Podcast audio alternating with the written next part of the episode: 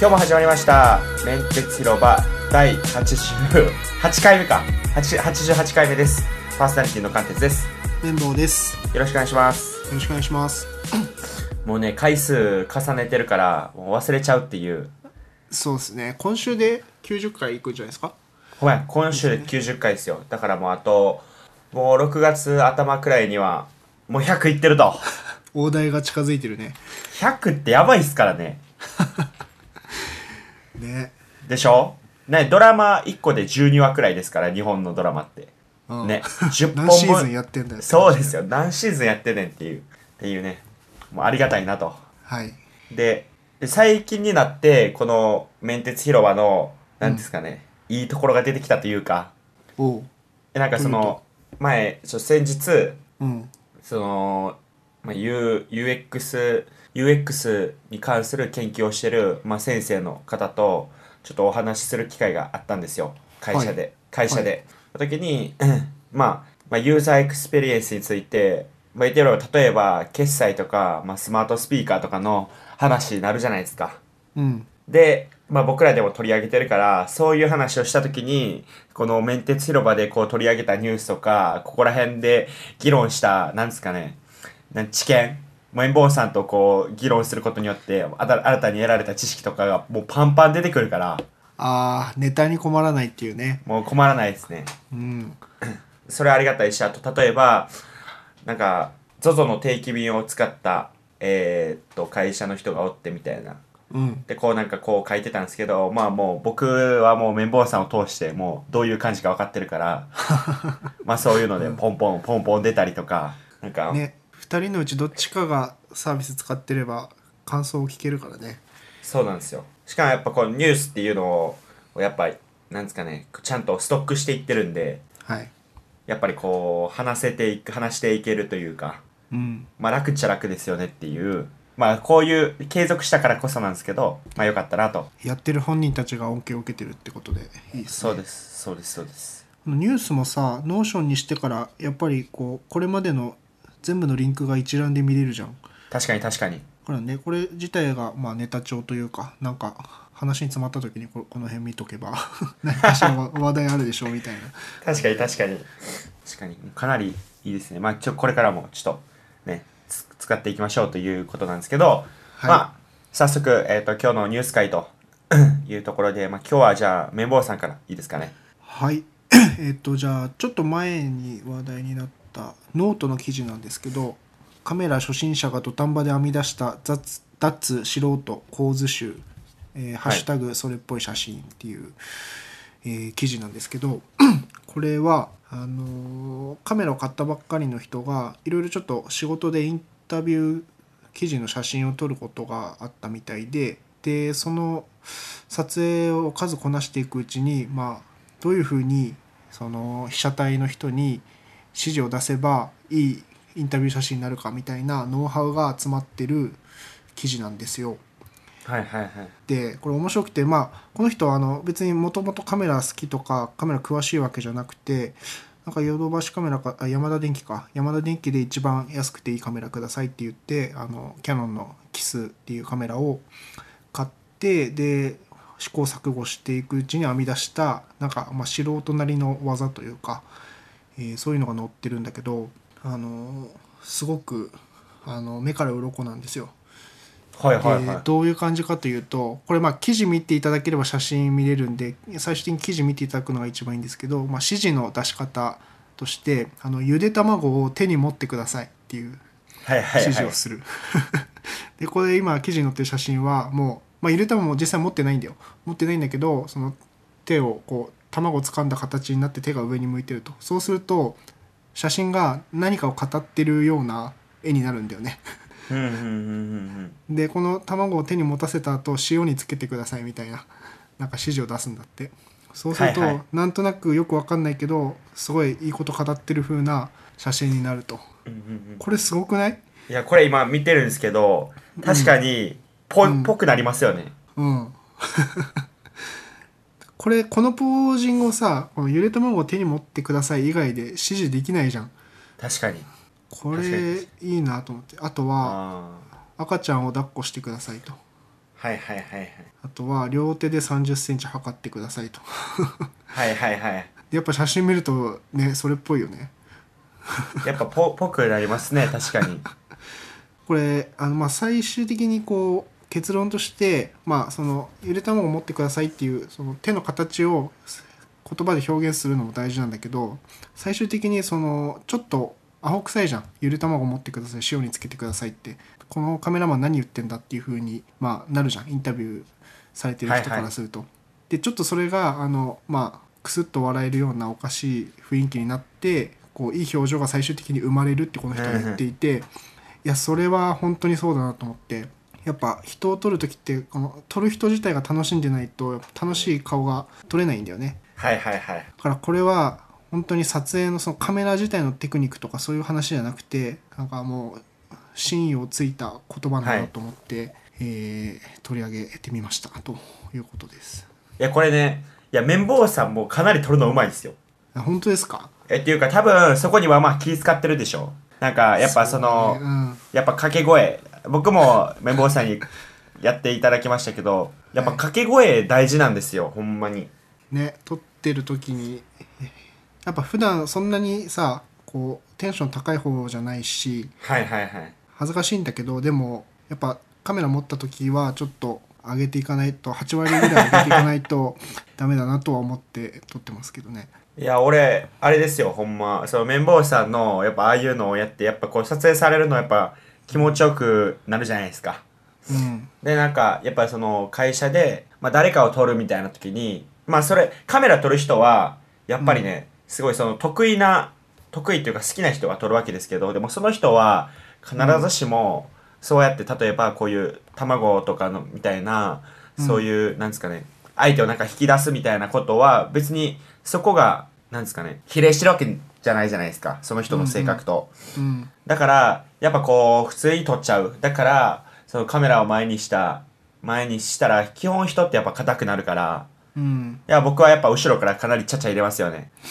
そうだねいや、いや、これ渋、渋さ出てます、っつって。あそうだねそれも大事だよねその撮る人ができなくてもその周りの人が持ち上げてくれるとねそれはそれでいい写真撮れるしそうです、そうです、そうです。いや、で出てる、出てる、みたいな、オーラ出てるよ、とか、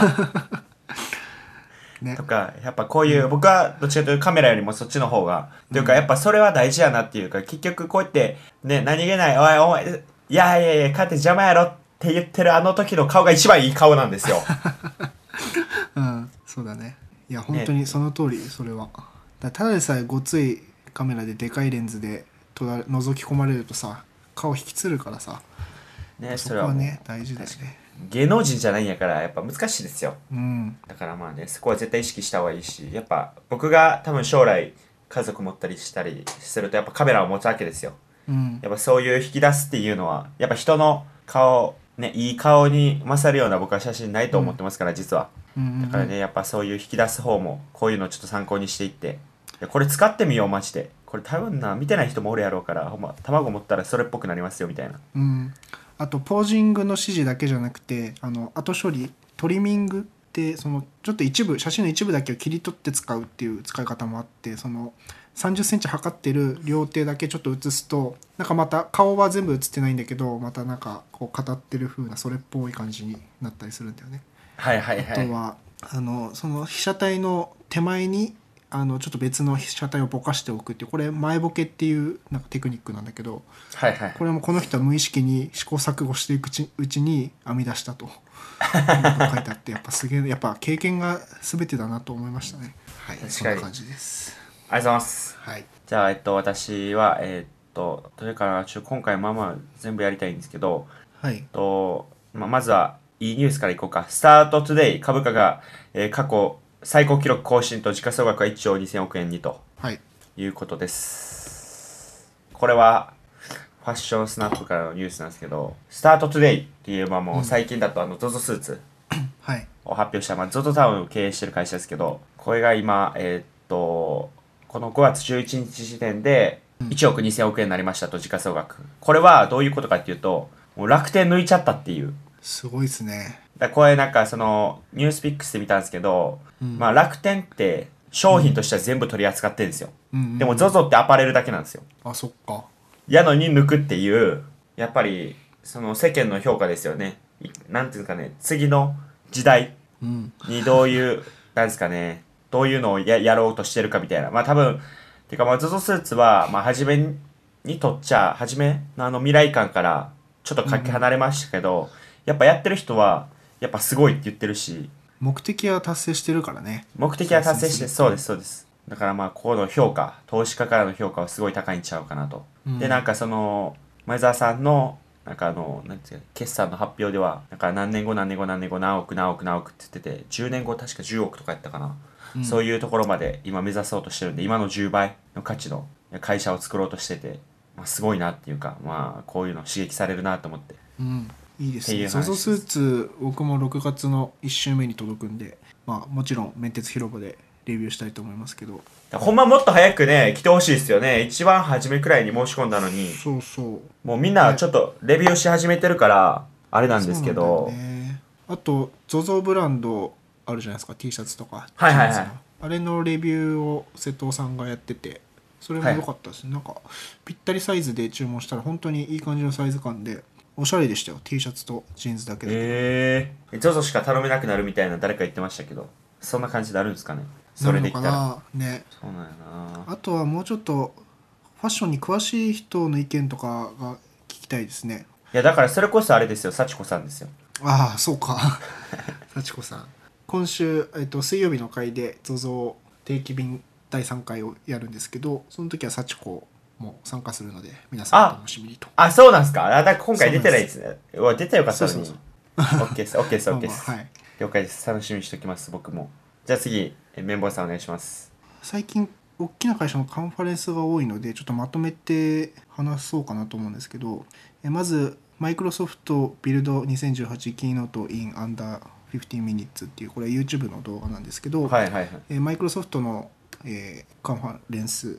ビルドはいはい2018ってやつが毎年やってて、えーそれを15分にまとめた動画ですねあとまあマイクロソフトだけじゃなくて GoogleIO も、えーやっ今回でやしりたねま。したし、うん、あと先週本当は先週で取り上げればよかったんですけどあの Facebook の F8 ああ、まはあいはあっいた。じゃないですか。ありましたちねょっといろいろこうバラバラと新しい技術とかが出てきたので、あのそのうちちょっと整理したいなとは思ってたんですけど、なんかこの3つの中でお響いたやつとかありました。あーあ、そういうニュースの紹介パターン ですね。新しいですね。あ、僕はちょっと、マイクロソフトについてはちょっとあんまり触れれてなかったっていうか、ちょっとあれだったんですけど、はいはいはい今回の、まあ、Google のやつは、まあ、今年はなんかその、まあ、AI、AI 推しっていうところ、はいまあ、ギズモードのやつをちょっとちらって見たかった感じなんですけど、まあ、やっぱあの、電話をはい。勝手にしてくれると か、やっぱあれですよね。Google Duplex っていうやつですね。そうですねあの通話するやつ。通話するやつ、動画で見ました。動画で見てないんですよ。やっぱすごいんですかすごいですよ美容室の予約をするんだけど、まあ、最初あの Google アシスタントに話しかけて、えっと、何日の何曜日に予約入れてって言うと任せてくださいみたいなこと言ってで電話かかるんですよ、ではいはい相手の人出てで何月何日に空いてる時間ありますかみたいな Google が聞くと「ちょっと待ってくださいね」って言われるんだよねそうするとはい Google が「うんふん」って答えるんだよね 「あーはー」が言えるっていうああそういうことかそういう人間のこの、ほんまに所作相づちができるんですよええすごいですげえねと思ってで予約できてでなんかねその実際の会話だとちょっと複雑なことになったりするじゃんこう AI では対応できないような複雑なりなます事態になっちゃった時はなんかあの人間に助けを呼べるらしくてその Google が自分で諦めてちょっと人間に変わりますみたいな感じであの切り替えることもできるらしいですよ。へえすごいなそれはね GoogleIO もすごかったしあとさっきちょっとビルド2018マイクロソフトの方のキーノートも見てたんだけど、あのね、まあ、IoT ごめん Azure なさい、わかりません。ちょっと今 Google が起動しちゃったけどなんだっけなはいあの IoT Azure, Azure IoT っていうはいはいマイクロソフトのクラウドサービスがあって IoT デバイスをこう取りまとめていろいろやるプラットフォームがあるんだけどはいはいあのデモをしてたのがパイプラインみたいな石油のパイプラインみたいな工場の各所にセンサー IoT デバイスだよねがあってなんか異常とか検知すると本当にそのパイプラインのこう見取り図みたいのがあってでこの箇所が異常出てますみたいなエラーが画面上に出てきてで DJI とちょっと組んだっていうニュースもあってなんか DJI のドローンがその異常があるところに自分で行ってで映像からその画像からそのパイプの破裂してる部分を異常検知してあの通知したりとかなんか本当にあの SF 映画のなんかアイアンマンみたいなはいはいろんなこ工場とかがハッキングされてなんかパイプライン止めるみたいなそんな感じの映像がデモされててこれ完全に未来だなと思って見てました。えー、え今回のそのマイクロソフトはこの IoT 推しやったんですか IoT 推しというか Azure 推しかな結構あ重労使うん、クラウド周りがすごかったですねあとはコルタナとアレクサが一緒になんかいろいろ組み合わせてできるとコルタナからアレクサを呼べるって言ってましたねはいはいはいへえちょっと僕もちょっとチェックしてみますわこのこれ一回ねまとめて一回できそうですけどね全部のそうだね できそうだねでなかなかねでもねこう使ってみないとよくわかんないっていうのもあるからね,、まあ確かにうん確かに確かにそう GoogleIO もあの Android P が発表されてベータ版が配信されましたけど、はいなんか iPhone X っぽいあのホームボタンになったりとかあといろんな新しい SDK とか API とか出たみたいなんだけど結局僕ら2人とも使えないからさアンドロイドじゃないし そうそうちょっと Android 端末欲しいなと前から言ってますけど絶対でもいらないですからねいやーまあ必要はないよねそうなんですよね欲っしいだけでていうこういうことですねですといきますねえっとどれやったっけこれいきます相手を信用させる前例なき手口コインチェック攻撃明らかにと NHK のニュースかなはい何ですかこれですよこれあのハッキングのどういう風にハッキングされてネムが取り出されたかっていうのが発表されたっていう、うんなるほどなんやと思いますっていうかこれ見えました読んでないっすこれ実はソーシャルエンジニアリング攻撃って言われてます出た結局それ結局それですソーシャルエンジニアリング攻撃っていうのは人の心の隙をついてサイバー攻撃を仕掛けるとでこれはもう3半年くらいうんそのコインチェックのあのなんですかねエンジニアとかにはいこの、まあ、普通の人を装ってこう接触していったと SNS とかを通じてうんでだんだんとこういうやり取りを続けて最後にこうハッキングするっていうあー最後にウイルス付きのファイルを開かせそうるです開かせるっていうだからまあ普通に信用その半年間の間も信用しちゃうんでね女性写真家を装って接触したんだ 女性写真家こういうことですよあー結局そうなんだじゃあ だから人間が一番脆弱やったっていうねそういうことですそうだよなまあいろいろセキュリティの問題とか当時言われてたけれどね、まあ、これやられちゃうとさすがに いやでもこれどうでもやっぱでもこれこれは仕方ないって言えないじゃないですかいや言えないですけどいやだからこれどうやったら防ぐんやろうなと思ってこれだってまあここで明確に書いてないけどつつもたせみたいなもんでしょそういうことですよそういうことですよねえとは限らないけどまあそういうこともありますよねだから基本的に、まあ、クラウドとかうんそういうところにもう情報が置く置くわけで情報とか置いたりとか、そうまあ自分たちのもう言ってみればもうネット上に全部あるわけですよだかうんらそういうのになってくると結局そこに全部情報を集約されてるからそのキーマンさえね抑えられれば取られるっていうのは何ですかねキーマンさえ抑えれればまあ言ってみればこういうふうにやられる可能性なんて、まあ、コインチェック以外にもどの会社でもあるわけですよありますよねえでもこれでもねおのおのが全員同じような人やったらいいですよ、うんやけどやっぱ違うから例えば今回女性の人が来たっつってうんやっぱね女性に甘い人とかいるじゃないですかうんそういう人とか疲れるとやっぱこういうハニートラップ的な感じでやられるしいやだってある程度警戒してても何ヶ月もね診療させるような感じで接触してこられたらねもう難しいよねいや難しいです変よな下心なくてもさ普通にいい人っていうイメージついちゃったら終わりだからね確かにだからうん社外でははい やっぱ社内のこと言わないっていうそうっすねいやーで難しいよなでもこプれレスプレスで発表されたこと以外は喋らないもうこれはねもう当たり前なんです、まあそれそれでもでしょだって会社のメールをその相手の人がさ知っちゃったらさなんか緊急で会社のメールになんかファイルを送りつけてきてなんか開かせるとか簡単だよねもう信用してればまあまあまあそうですねこれは難しいねどうしようもないよねいきなり全然知らないあメールアドレスから来たメールの添付ファイル開くっていうのとわけが違うからねもう友達だったと思っている人から来たファイルを開くかどうかっていう話だからね確かにくそまあっていうことなんでちょっとこれは人の目をどうしよ人うもをない見る目を養うしかないね難しいなこれ難しいですよ教育も、ねまあ、っていうことですよで仮想通貨やるようなリテラシー高い人が騙されてるってことだからさそうですよねそこだよ ね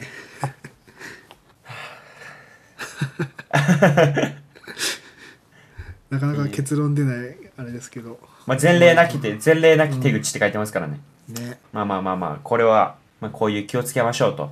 はいどうぞですねはいじゃあ次、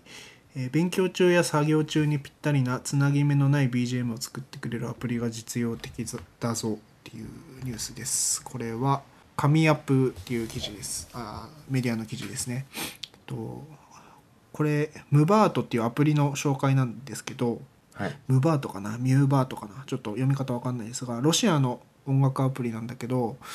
あの作業用 BGM を AI が勝手に作ってずーっと延々とつなぎ目なしで流してくれるっていうアプリなんですよ。これ、まあ、ちょっと前からあるみたいなんだけど起動すると、えー、スタディとワークとクリエイトっていう3つボタンがあってでそれぞれ勉強仕事制作にぴったりな感じの音楽をそのボタンを押すと流してくれると。で全然その曲を選んだりとか選曲するわけじゃなくてもう勝手にそれっぽい音を AI が流し続けてくれるっていうアプリへえこれすごいいいですよこれ昨日ずっと使ってたんだけど、まあ、ちょっとなんていうのかななんかエレクトロっていうかまあアンビエントミュージックみたいなちょっとおとなしめの電子音楽みたいなやつなんだけどすごくいいですね曲が途切れないしまあなんかその選べないから逆にその Apple Music とかでさどれ聴きながら作業しようかなって選んでる時間が一番もったいないと思ってわかるーわかるー、ね これさえ流しとけばとりあえず始められるっていうアプリだからすごくいいですよえどれ使いましたちなみにワークを使ってましたねノリノリなんですかワークも結構ノリノリ系でスタディの方がいいかなおあの静かにやる分には、うーんでクリエイトは結構うるさかったですねもうこれ大人数向けって書いてますねうんえー、いいっすねこれうんこれダウンロードしますわバーッといやーこれ曲途切れないっていうのはね本当に思ったよりも効果ありますよいやわからないです曲とぐれないのいいの良さがまたちょっとわかんないですわ聞いてみないとなんかねだから結局最初は曲聴いていい感じだなと思って作業始めるんだけど結構集中できるんだよね曲が急に変わったりしないからあそういうことかだんだん曲調が緩やかに変わっていくから、だからその変わったことに気づかなかったりしてはい結はい局作業には集中できるんですよね音楽かかっててもはいはいはいはいそういうことですか、ただこれあの全部ストリーミングなので一応 LTE とかでやるとパケシしちゃうかもしれないんで w i f i で使ってくださいと書いてありますけど、まあ、大体仕事場とか家まあで自使宅でうすとね思うんで,、うん確かにちょっとこれはちょっと早速これ終わ収録終わったらうん、ダウンロードしてみます聞いてみてくださいはいはいといきますと資金調達最速の4分30秒で完了日本初運賃無料タクシー運行会社とこれ見ました見てないですこれはねまあクラウドファンディングで資金調達したあるベンチャーがあるんですけど、ノモックっていうね福岡市のノモックまあこれ今22歳のき実業家で、まあ、15歳の時から起業してたらしいですけどはいとこの人は、えーっと、ノモックっていう、えーっと、あれですね、サービスをやろうとしてて、これはもう世界初の無料配車運行サービスをしようとしてますと。で、今、無料ごそうです、無料。まあ、後でどういうふうな構図か言いますけど、まあ、目標が、まあ、1600万円やったんですけど、はいごそこまでにまず52秒到達、52秒で到達して、はいで、もう4分30秒後にはもう5000万円になってたっていう。すげえでこれだなんでこう無料になるかっていうと、まあ、はい後ろの後部座席の前にめちゃめちゃディスプレイあってそこに広告流しますよとやったら、はいまあその広告代で、まあ、言ってみれば払うってそこの運運用費っていうんですかそこを負担するのは企業ですよね広告を配信する企業で、で乗る側はその今までのあのタクシー代は負担しなくていいっていうっうーんそれだ広告だけなんだじゃあ本当にていうことですよえー、それで回るんだねえでもこれね僕ね半額ならなくても、うんあ違う違う違う無料ならなくても半額なれば僕は嬉しいんですけどね高いねほんま日本のタクシータがクシそーもそもねうん、高いんですようん、いやほんまに350円で初乗りだったらいいですねいいでしょ半額うんいやで何もう中国とかに行くともう全然タクシーとかでガーって乗ってもそんなうんねえなんぼや300円とか400円とかじゃないですか、うんうんうんいやこっちなんてあの10倍くらいしますから300円400円の、そうだよね、うん、アホでしょとこれ広告はあれですか普通の、まあ、駅とかにあるサイネージ的な広告なんいやおそらくもっともっと一般的な広告もう全部やろうとしてると思いますようんで例えばたなんか多分アンケートとかもやるんじゃないですかね利用者に前にディスプレイありますとその利用者にちゃんとアンケート答えてもらったりしたらそのつ使う人こう呼ぶのはスマートフォンなんで、で言ってみればその人がどういう広告が好きかっていうのも、まあ、言ってみればその社内でもなんていうんですかねあそっか絞れら来るのか絞れたりもするから、まあ、そこら辺はするでしょうねでも、ええ当然言語もその人がどういう中国語か英語かっていうのも分かるってことだねもう分かるようにするでしょうまあす普げえな通にねやっぱただ単にバーって流して も多分そこは協力者得れないからうんやっぱそこからちゃんと細分化してこの人がこういう好みやっていうのもおそらく広告の会社の人にもやっぱそうなんですかねユーザー情報はいっていうのはやっぱ与えないと多分うん広告主にならないでしょう、当然そうだよねそっかタクシーってまあ多くても1人とか2人で乗るからターゲッティングっていうか最適化できるっていう意味だそうかいいのかいい電車とかだとねいっぱい乗ってるから難しいけどそうなんですよタクシーってそう基本個人で乗るものだもんねそうですそこら辺を22歳の子が頑張ろうとしてるからすごいですねこれは、うん、無料だからね乗るよねみんな乗りますよねうんぜひこういう世界を来てほしいな、まあ、既得権益なんでねうんタクシーは特にここをまあ潰してほしいなみたいな声はちらほら出てますけどっまあね日本だけになっちゃいそうだもんねこのままだとていう感じですかねなんかありますあとえーっといや大丈夫ですほおんまっすか願いじゃしましょうあ今日はねえーまあこれくらいでじゃあ今日はもいみん、皆さん聞いていただきありがとうございますメンテスロは毎週月水と放送していますショーノートに、えー、Twitter のアカウントが載せてありますのでぜひご感想ご要望あと拡散の方よろしくお願いします iTunes で聞いてる方はレビューをして、えー、とコメントしていただけると嬉しいんでそちらの方もよろしくお願いします、ねまあ今日、えっと来週は来週じゃない、えっと、水曜日の回は幸子さんが出るんで皆さんねぜひ癒されに来てくださいではさようならさよなら